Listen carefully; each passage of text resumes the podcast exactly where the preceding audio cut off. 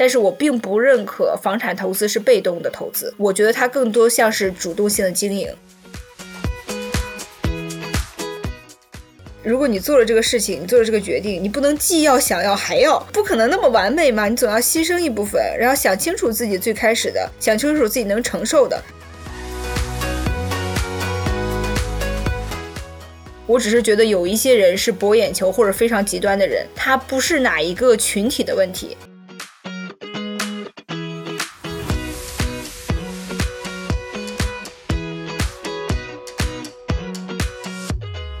我跟 Rachel 是在我们 Fire 群里面认识的，就是 Financial Independence and Retire Early 提前退休。你最近是去考了房产中介的执照吗？对 对，所以你是要往这方面发展了吗？其实不能说是发展，我考这个有几个初衷吧。第一个就是因为，呃，你刚才提到了这个我们要财务自由嘛，这个其实是我的一个目标。我是从差不多去年，呃，稍微去年早一点，然后就开始接触到这个概念的。然后接触到这个概念以后，我就一拍脑子，我就想，对哦，原来真的就是那个老鼠赛道里面那个疯狂往前跑的老鼠。就我真的很努力的过自己的每一天啊，但是自己的财务上确实是比较吃紧，或者说没有办法，你完完全全抛弃钱去生活。做一个事情，你还是以钱为最最开始的一个基底儿。然后，如果比如说我们做这个储备场，如果它是没有利润，那我肯定是不会做的。如果我们的财务能更自由一点，我们可以更自由的选择自己的生活，然后可以更自由去选择自己的生活状态。所以我就觉得，不管你是各行各业，你去做自己的财务计划或者提高你的财商都是非常非常重要的。所以我那个时候就开始接触这个概念以后呢，就开始一口气看了很多的。书啊，视频啊，就就想好好的研究这个，所以我就做了一个。我们好像在讲一切传销一样。然后我就做了一个差不多十年的这种财务自由的对计划，然后我就希望我能在十年之后实现。那房产投资是我其中非常重要的一个环节。哦，你方不方便讲一下你这个十年计划？你最终打算以什么样的形式？实现可以的，可以的。我设置的十年计划是我算了一下，我们全家人，然后再加上如果我将来有一个宝宝，然后我们大概一个月要花多少钱的这个支出，然后把这个支出按照百分之四的法则去倒推，最终算出来，按照我现在的这个目标来说的话，我需要四百七十万加元，我差不多就可以半躺平。但是因为我现在才三十岁嘛，然后我们十年之后也只是四十岁而已，我并不是说。躺平就是什么事情都不做。我的想法是，更多的是我要做我喜欢做的事情，或者说不以钱为最终目标去做一个事情。然后那个时候可以更好的掌控自己的生活，平衡工作和家庭。因为我是肯定会持续的去工作，但是这种工作方式可能就和现在就不一样了。对，工作是必要的，打工不是。对，是这样的。所以就是要更好的能控制自己的生活嘛。然后在这里面呢，我其实主要的两个大框。就我们除了我们简单的做什么资金池、保障池啊，或者投资池之外，除去这些东西，我主要的投资方面是在两个部分。第一个是投 SP 五百，然后我会定投，然后因为我相信这个美股它的大盘股，它是代表了美国的国运的，我也相信它的整体的国运是越来越往上涨的。所以我要做一个长期的投资，但是因为怎么说这个定投呢？它是一个跟复利是特别特别相关的一个一个复利一个金额嘛，它是两个主要相关的因素。然后我觉得复利最重要的是时间，所以它不可能让我在十年之内，就是说我现在比如说我有的资金我都投进去，十年之后我就会有一个特别大的变化，其实是没有的，其实要看三十年往上看。对，所以这只是我投资的一部分，我主要另外一个投资呢其实是房产，这就要讲到我们本地的这个小城市，因为加拿大每个。城市都是不一样的。我在呃研究本地的人口的流入性，过去多少年我们本地的城市差不多是怎么样的发展趋势，然后包括哒哒哒哒，我就分析了一堆问题。我后来又去研究了我们本地的租售比，然后我就发现我们本地是蛮适合投资的。然后在其实呢，加拿大，我就觉得，比如说像多伦多或温哥华这种地方，它的投资潜力肯定是更大的，因为它虽然看不到目前的现金流，但是它可能有更多的升值的空间嘛。但是对于我一个小白来说，一开始的远程投资，或者说一开始花那么大的资金去投资，我觉得对我来说是不明智的，不可能一口气吃个胖子。是的，是的，对，要从你能触手可及的或者你更确定的市场开始。那我以我的一个投资房为例，我去年的时候买的投资房，我们本地呢是。百分之五点五的升值空间，也就是说每十三年我们的房产是翻一个倍的。这是建立在我们之前本地的人口流入没有这么大的情况。而现在呢，因为温哥华的房子的溢价非常非常的，它的相当于泡沫，不能说它的泡沫大，只能说它太高了嘛，所以很多人负担不起，开始往我们周围的小城市去走。而我所在的城市呢，是一个非常著名的养老城市，然后它也很沿海，所以它的气候啊、宜居性啊，包括我们周围的商圈或者日常的其他的。服务都是不缺的，所以我是非常看好我们本地的会不停的在流入，再加上因为我在市场里面嘛，我接触到的差不多近半年之内，很多的顾客都是从温哥华或者卡尔加里或者多伦多过来的，他们是搬家过来的，所以我觉得我们之前的时候是没有这么多人的，所以我真的觉得我们本地的市场是一个很好的，再加上同理来说呢，我们的出租市场，我们这边房子的空置率是很低的，所以整体来说我觉得蛮好，很有可投性，所以呢，我去年。就去试了一个，当然了，我相信就是说这个世界上没有两全其美的好事，没有鱼和熊掌兼得的事情，所以你不可能说我既看着我的现金流好，又看着我的升值空间大，那没有那么好的事情，所以你一定要在当中做一个平衡。然后很多人选了温哥华或者多伦多的市场，他就是他能吃得住这个现金流，他就虽然是负现金流，但他自己个人生活不会很影响，他可以吃得住，所以他可以持有得住，所以他就能增值，他就能享受到那个利润的翻倍也好，或者利润的大比例的往上增也好。有可能他是全款买的，不用。付利息，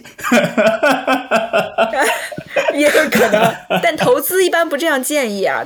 投资这样的话还是很吃亏的。嗯嗯，那个投资比直接往下降了很多。那像我们的话呢，我就觉得，我就所有的因素我都尽自己最大的能力去考虑、去分析了之后，我觉得 OK，现在的现金流我也吃得住。然后现在持有我也吃得住，我也不指望他说他立刻就要翻倍，或者过几年他一下子就怎么样。但是我长久来算的话，它就是一个很好的投资标的。呃，以我的现在投资房为例，我现在投资房买完之后，所有所有的买下来差不多是不到九十万，八十八万差不多。然后呢，我把它出租出去之后，我每个月的贷款啊，我是在五点零九的时候的利息，所以我的利息并不是低的利息了。然后。我每个月要还贷款是三千七百块，我每个月的呃能回来的是四千，哦，我算一下啊，差不多有四千三百或者四千四百块。四千三的租金，三千七的成本。对，然后呢，我去掉这些贷款之后呢，我又要付掉我的保险，然后付掉我的地税，我差不多每年这一套房子，我可能顶多往里投个两三千块钱。哦，还是付的，但是基本上持平，一年两三千。对，但是非常非常少，而我们几乎现在大部分的人都会就有一个。预测嘛，就比如说两三年之后，这个利息还是要往下走的。OK，主要你现在是，我现在是五点零几的利息，就是你现在即使在利率的非常高的一个点五点零了，你还能够将将打平。所以你的期待，比方说是未来几年它会慢慢下降，那到时候你现金流就出来水落石出了。是的，当然我最开始盘算的时候呢，因为我买的是个新房，它有点期房的性质。最开始盘算的时候呢，我那个时候是按照百分之不到百分之二十一点八的利息去算的时候呢，我一个月只有两千七的贷款，也就是说，本来在盘算的时候，它其实是有一个正向的现金流的。那怎么涨那么多？多久啊？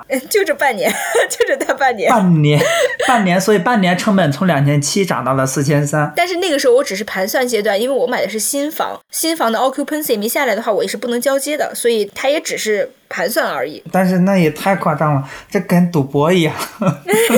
但是利息的增长，它可能就是这个样子吧。我是。去年的时候，一下子买了两套投资房，啊，一套是自己全款的首付，另外一块是 借的钱，所以啊。呃，对，所以就这么一点点点做起来，然后但是现在整体下来以后，怎么说？就是虽然我说我想做一个财富自由的规划，但是我并不认可房产投资是被动的投资，我觉得它更多像是主动性的经营，而且这个房产投资人的心态要非常摆正。嗯，怎么样是好的心态呢？就比如说我自己，我是这个地方的小白，所以我是非常非常敬畏这个市场的啊。首先我要做好所有的 plan，我这个 plan 呢可以是按照正常过去多少年的轨迹，比如说我刚才说的，我我们城市，我每十三年翻一下倍，我算一下如果，按照正常的这个历史的区间，我十三年之后我可以拿到多少钱？这是第一步好的方面。第二个呢是，如果我最差的，我这十三年我都不涨，哎，这十三年不管这个通货膨胀怎么涨，我这房子就是不涨，那我这十三年之后，我是不是贷款也减少了？是的呀，我贷款的本金，我的债务减少了，往里储蓄嘛。对，所以呢，我就要把这个所有的这个预案都做好，就是我心理上要有个预期，那我不可能这个东西就是没有稳赚不赔那么那么好的事情。然后第二个呢是很多人头疼的，那我房产投资，我是不是要跟租客打交道？那就太头疼了。然后我觉得我自认为啊，我是新手。所以我没有那么多跟租客打交道的经验，所以我去报了班学习。学习，OK。对，我觉得学费是要交的。我是找的 PM。然后呢，我请教了周围很多的做房东的朋友，厉害。然后听过了很多奇葩的案例。所以我非常认真的筛选租客，嗯，我筛选租客，我不能说是最严格的，但是我真的是用心的去分析他们能不能承担得起，他们的背景是怎么样的，他们将来会不会有什么其他的可能性。我尽了自己的最大的全力去在我能找到的租客的范围之内找到了更好的，我没有那么急的出租的，我每一个租客我都是花了很大的心思去找的，所以就到现在为止，我差不多租出去四个月嘛，然后我没有任何的问题，然后我每个租客都是很按时付租金，然后也没有人去打扰过我，然后我录。路过几次的时候，他们都是把房子打理的很好的，就是我就觉得挺高兴的。然后还有一点呢，实际上是，当然我不是建议大家这么做，它只是因为我比较害怕。我听到朋友那些抱怨以后，能够总结出来，老房子出问题的概率是更大的。对，就是因为你要和你要不停的去回去维修啊，或者有什么问题，这不是租客的问题，这不是租客的错，就是他房子本身的属性是这样的。到年限了啊？对，到年限了，你就要一个维修。当然了，老房子如果你只看数字的话，它是更好的，但是它有很多潜在的，像我们说的维修。它实际上是无形中的拉低了你的这个回报，对回报，以及让你很心力憔悴。我自认为我在创业期间没有这么多的心力去维护我的投资房，所以我第一是选租客，第二个是我损失了一部分我的投回报，我去买了新房子。然后我的新房子起码多少年之内，我觉得它不太会出问题的。对对对对，这时候就其实就看人了。有些人他比方说他觉得他能够 handle 这些事情，或者他面对这些琐碎的事情、让人心累的事情，他。丝毫不觉得有什么问题，他觉得一点问题也没有。我就喜欢跟人。斗，我就喜欢跟人争，所以他可能会享受这个东西。那也许他就适合这样。但有些人觉得我有其他更重要的事，我房子我花一些时间，但是不是花很多的时间，这可能又是一个态度。有些人说我想投资房地产，但是我一点时间、一点精力也不想花，最好一个月我花一个小时，或者说一年我花一天，就是他是这样的心态的话，他可能又有其他的这个思路去投。对，对我觉得大家最重要的是自洽，就是对对对，不要说这个，比方说我想。赚 PM 的钱，想赚 Property Manager 跟招租的钱，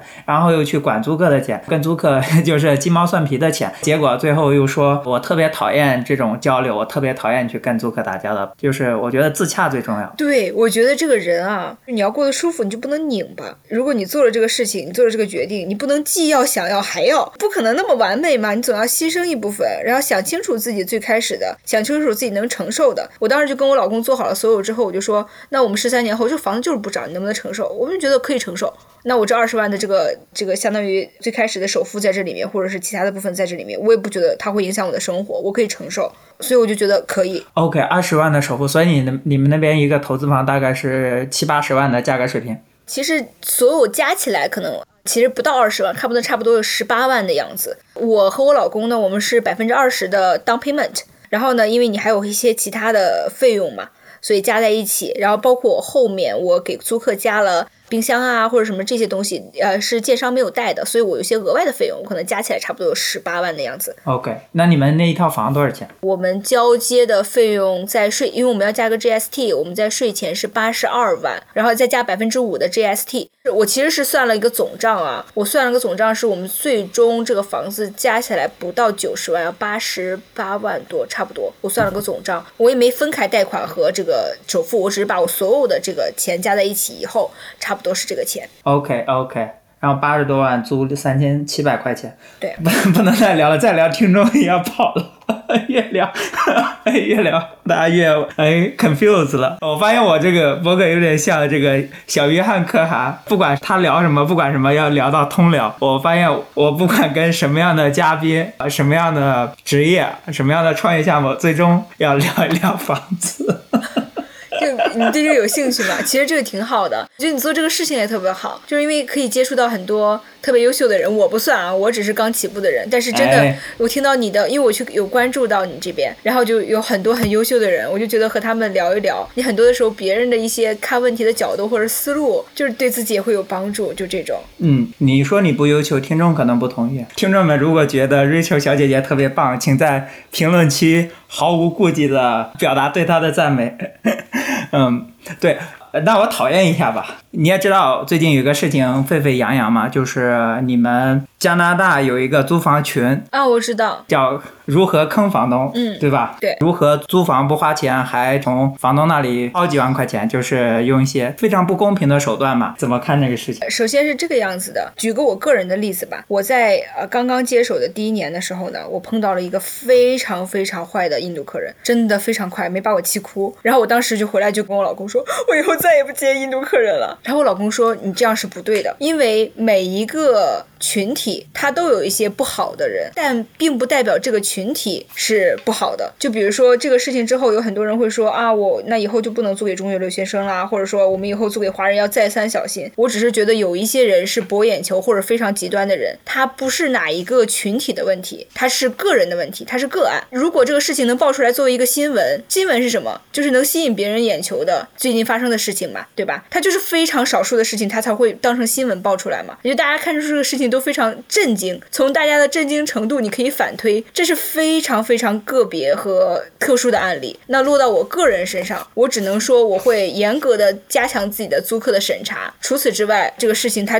就只是个别人的个案。但我也希望那个最开始发起这个的人，不管他是出于博眼球也好，还是说他真的是非常恶意的一个人，或者对世界充满恶意的人也好，我就希望他。应该得到不管是法律上的惩罚也好，还是说他要获得其他的，因为他真的造成了很不好的影响。对，甚至有教唆犯罪的这个嫌疑。对的，就是他让别人做一些非常不好的事情。对对对，破坏别人财产。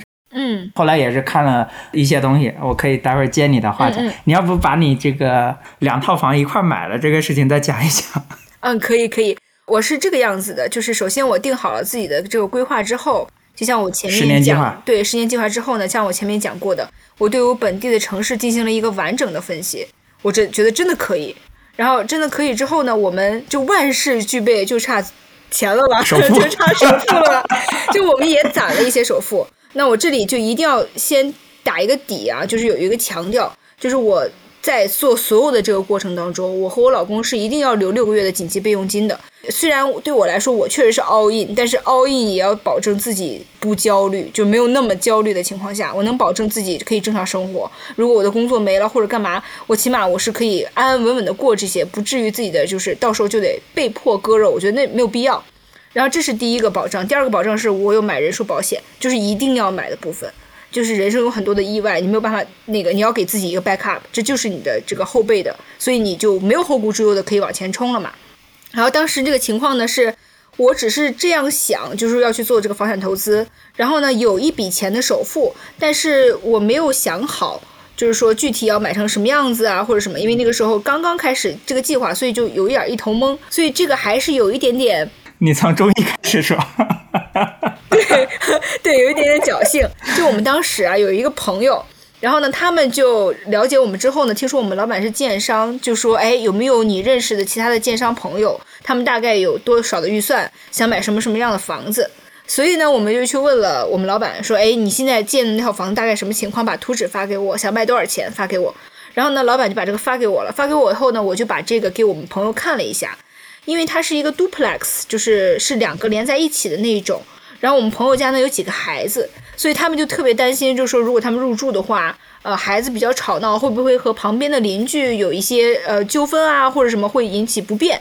所以他们就说好，那我就不考虑这个了。但是我看了这个户型和价格，我就开始心动了呀，心动了，就非常心动。然后完了以后呢，我就说我这个可以，然后我就开始和我老公分析，然后把那个地理位置呢分析了一下，我就研究了周围的租金，然后我其实当时分析的。差不多这个贷款呢，因为当时的利率比较低啊，按照当时百分之一点八的这个利率呢，我算下来我们其实对我们其实差不多就只有两千七的贷款，你就像我现在，实际上我不是有最后有一个，就是如果我刚才说的是，呃，三千四、三千三千三，如果我去掉这个我包含的这个水电费的部分，我其实包含了水费和网费，如果把这些杂费去掉的话呢，那我一边就有四千二嘛，那我两千七和四千二，我就是有正现金流的呀，就去算去掉这个地税呀、保险，我都有正现金流嘛，所以这个我是当时就很心动了。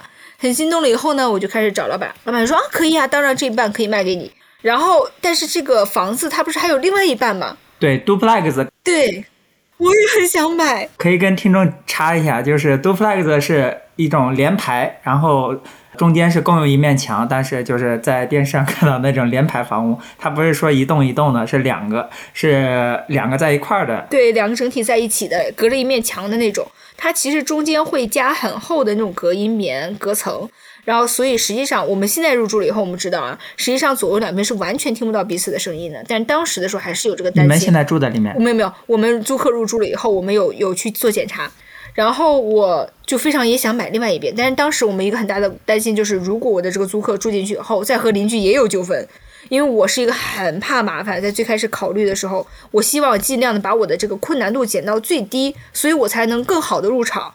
等到我慢慢慢慢老练了以后，可能我会接触一些比较有难度的案子，难搞的。对对对，所以我一开始就想尽量的压低。另外一边，我就这样的这个呃回报率，我越想越心动，我也很想买，但是 就是没有钱嘛。越看越想买。对，就不能看，就越看越想买，但是你就是没有钱。这怎么办？然后我就放弃了这个事情，就心里不再想了。然后我就觉得上天就送给了我一篇文章。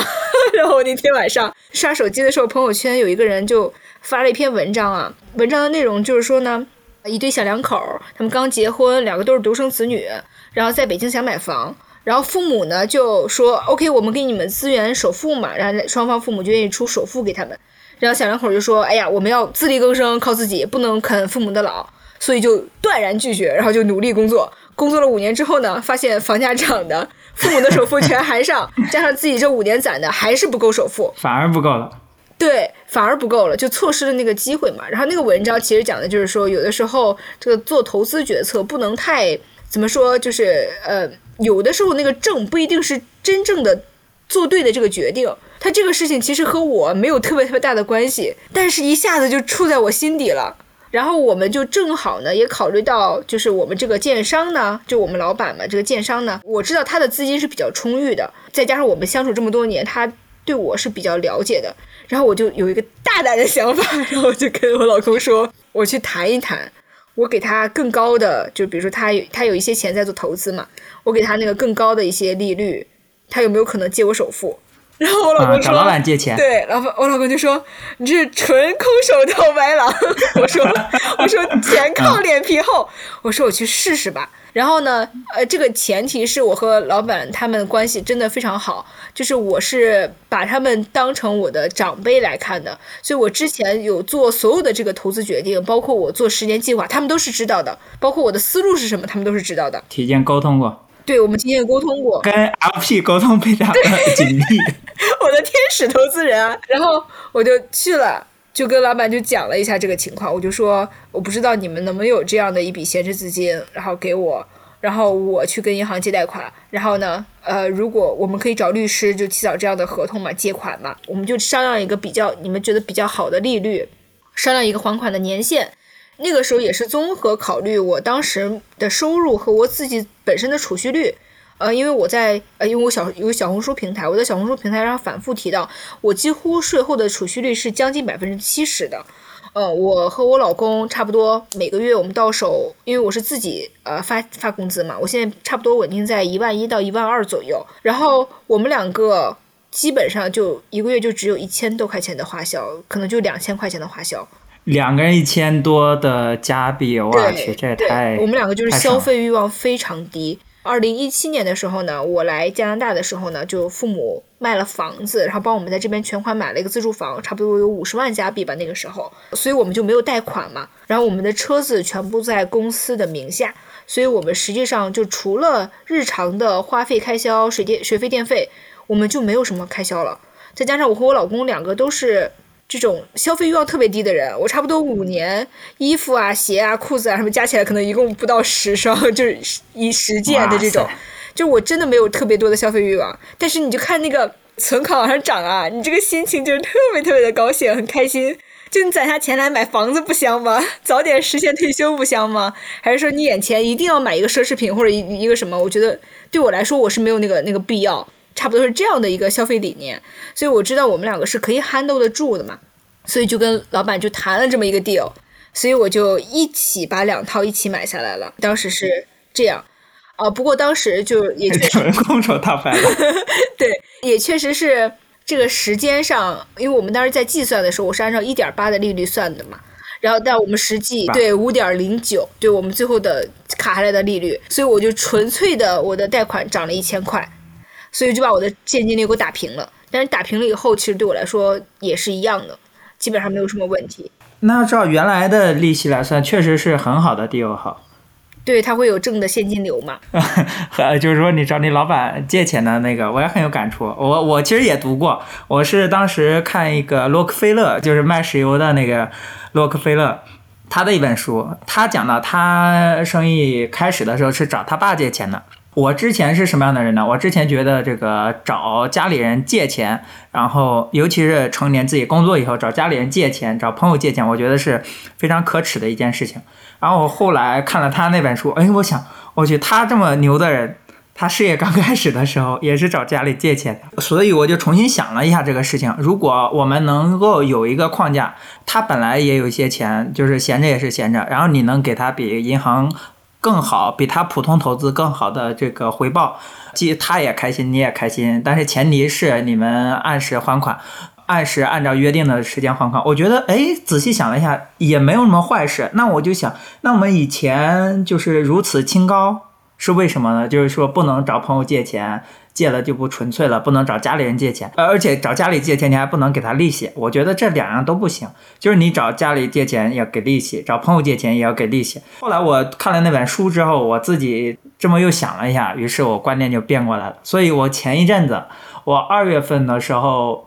因为亚特兰大这边房子就是春天开始又复苏了嘛，但是我当时算的时间还好，然后我订了一个新房，但是现在还没有过户，然后但是现在房子已经涨涨涨，我看那个房子还没有过户，它已经涨了不少了，所以我就想，哎，对，所以我就想这个幸好就是时间踩得很准，但是我当时其实我订那个房子的时候，我还没有想到这个钱要怎么搞。但是我觉得这个是现在的时间可能不容我多想，我可能当时已经预感到了一个强烈的复苏要来了，我一定要早点把 deal 拿下来。钱的话，我回头再找，呃，也是比较 risky 的。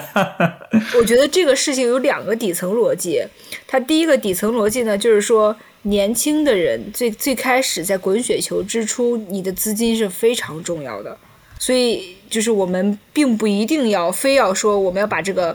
道义或者面子放在最前面，就是你要这这是第一个逻辑，就是面子跟道义没什么关系，我觉得对对。然后第二个是一定要是双赢嘛，就是你不能只从别人那儿吸取，你还要给予。就像我们刚才说的，其实这件事情我跟老板去借钱的底层逻辑是，我知道他有一部分的这个闲置的资金，然后呢，我愿意给他比市场价更好的一个东西，而且同时我能承受得住，对我来说也有很大的好处，因为我可以，因为我觉得它是一个很好的 deal，我想不能错过这个机会，所以它相当于是一个。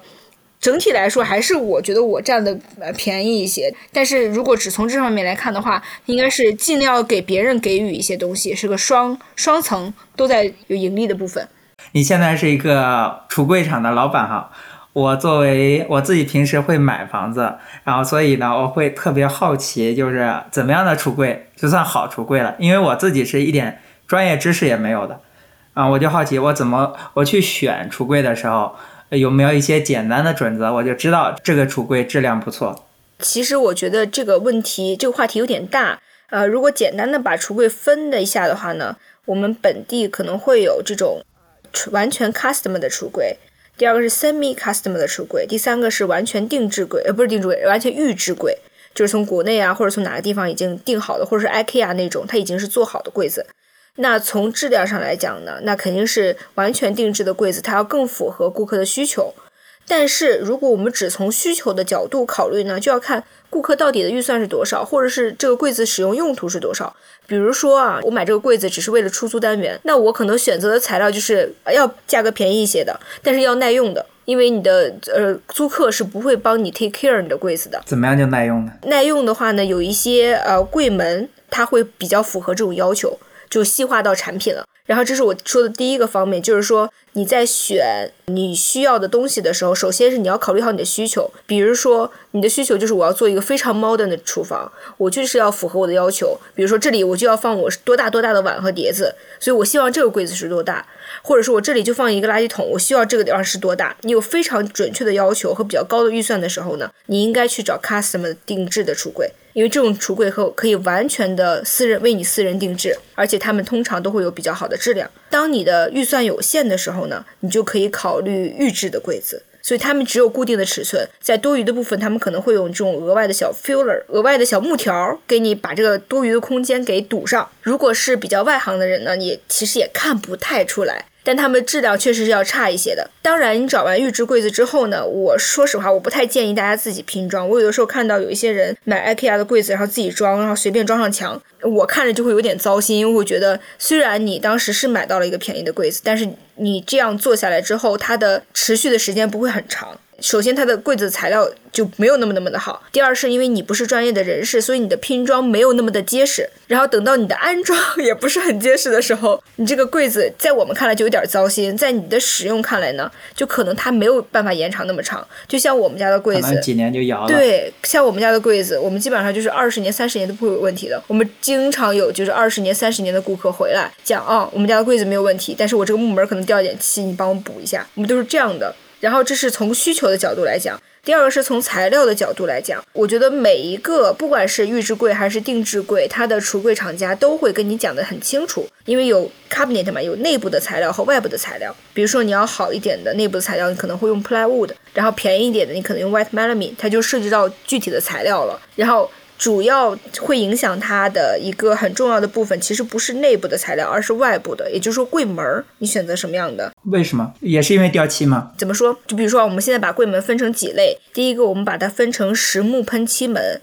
比如说 maple 的实木啊，或者是 cherry 的实木啊。第二个呢，我们把它分成 MDF 门，MDF 呢价格会比实木的橱柜呢要便宜一些，但是它一样要求喷漆，一样要求人工，所以它是第二类的。接下来可能会有这种 PVC 门或者是 PET 门。PVC 门呢，它就是那种他们叫 high pressure 压上去的，就是那种我不知道用中文怎么翻译，大概就是这种塑料膜压上去的，高压压上去的。压上去了以后呢，它的优点是它比较防滑，缺点是它可能会。边缘会爆开，就它可能会破损。一旦破损了之后呢，你很难找到原厂家再给它压一块膜上去。你大压回去，对你大概率是要重新买一个门的，但是它的价格会比较便宜。所以就是说，要看你整体要结合你的预算，然后再去橱柜店去细问材料。因为我们这样呃简单的交流，不能看实物的话，可能有点困难。所以像你们厂是都做的哈？我们不是预制，我们完全做定制。你们只做定制？对。OK，你刚刚说你老板他是做电商的，所以我在想，他这自产自销，他是赚了两个利润。其实这样说，就我们老板他也不能说是赚两个利润，他确实是自产自销，就是利润空间更大，就像又当渔民又开饭店，也可以这样说。但是因为他的主要的心思在橱柜厂上之前，所以他之前每年盖房子是很少，他可能每年只盖一两套，所以是盖的非常非常少的。只不过那那就忽略不计，对对对，可以忽略不计。